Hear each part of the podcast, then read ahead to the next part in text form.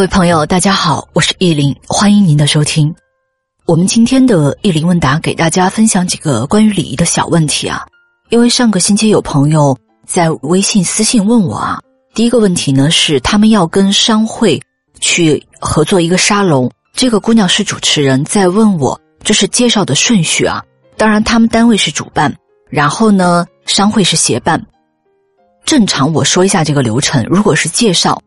先介绍主办方，再是协办方。当然，还有一种情况，协办的这个单位高于咱们本单位很多级或者高一级，那这个时候要参考一下啊，就是你怎么介绍才显得更加周到。因为有的时候，我觉得礼仪上它有一些规章制度啊，但是在实际的操作或者运用过程当中，具体事情具体分析啊，举一反三。好，这个事情先介绍主办方和协办方，我们讲完了。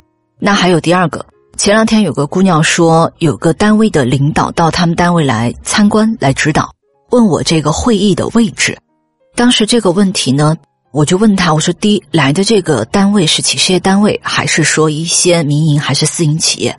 后来我了解到是企事业单位啊，企事业单位大部分情况是跟着官方在走。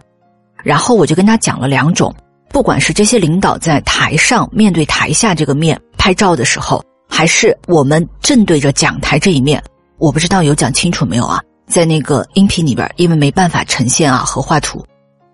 其实当时我是给他画了两个图，那大家就记住，就是跟着官方走的话，就不管他什么样的情况，领导在一排，二号肯定是在一号的左手边，然后三号就在一号的右手边，继续这么左右这么排过去啊。这里涉及到。单数跟偶数的问题，如果是单数，比如说五位领导，那就当中那一位一位居中，就最大的领导 C 位啊居中。如果是六位领导，双数嘛，那就这样，一号和二号同时居中，二号在一号的左边。我觉得记住这最后两个场景就好了。好，那我们最后给大家总结一下今天的两个点，关于礼仪的小问题。第一个呢是。在一些沙龙或者一些会议当中，一般来说先介绍主办方，再是协办方。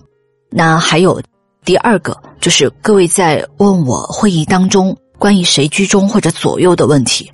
如果跟着官方走，企事业单位，那肯定是左边为尊；如果单数领导，那就一号居中；如果是双数的领导排法，那就一二同时居中。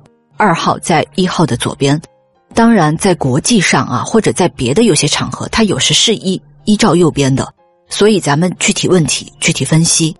那今天的分享就到这里，谢谢您的收听，愿你一切安好。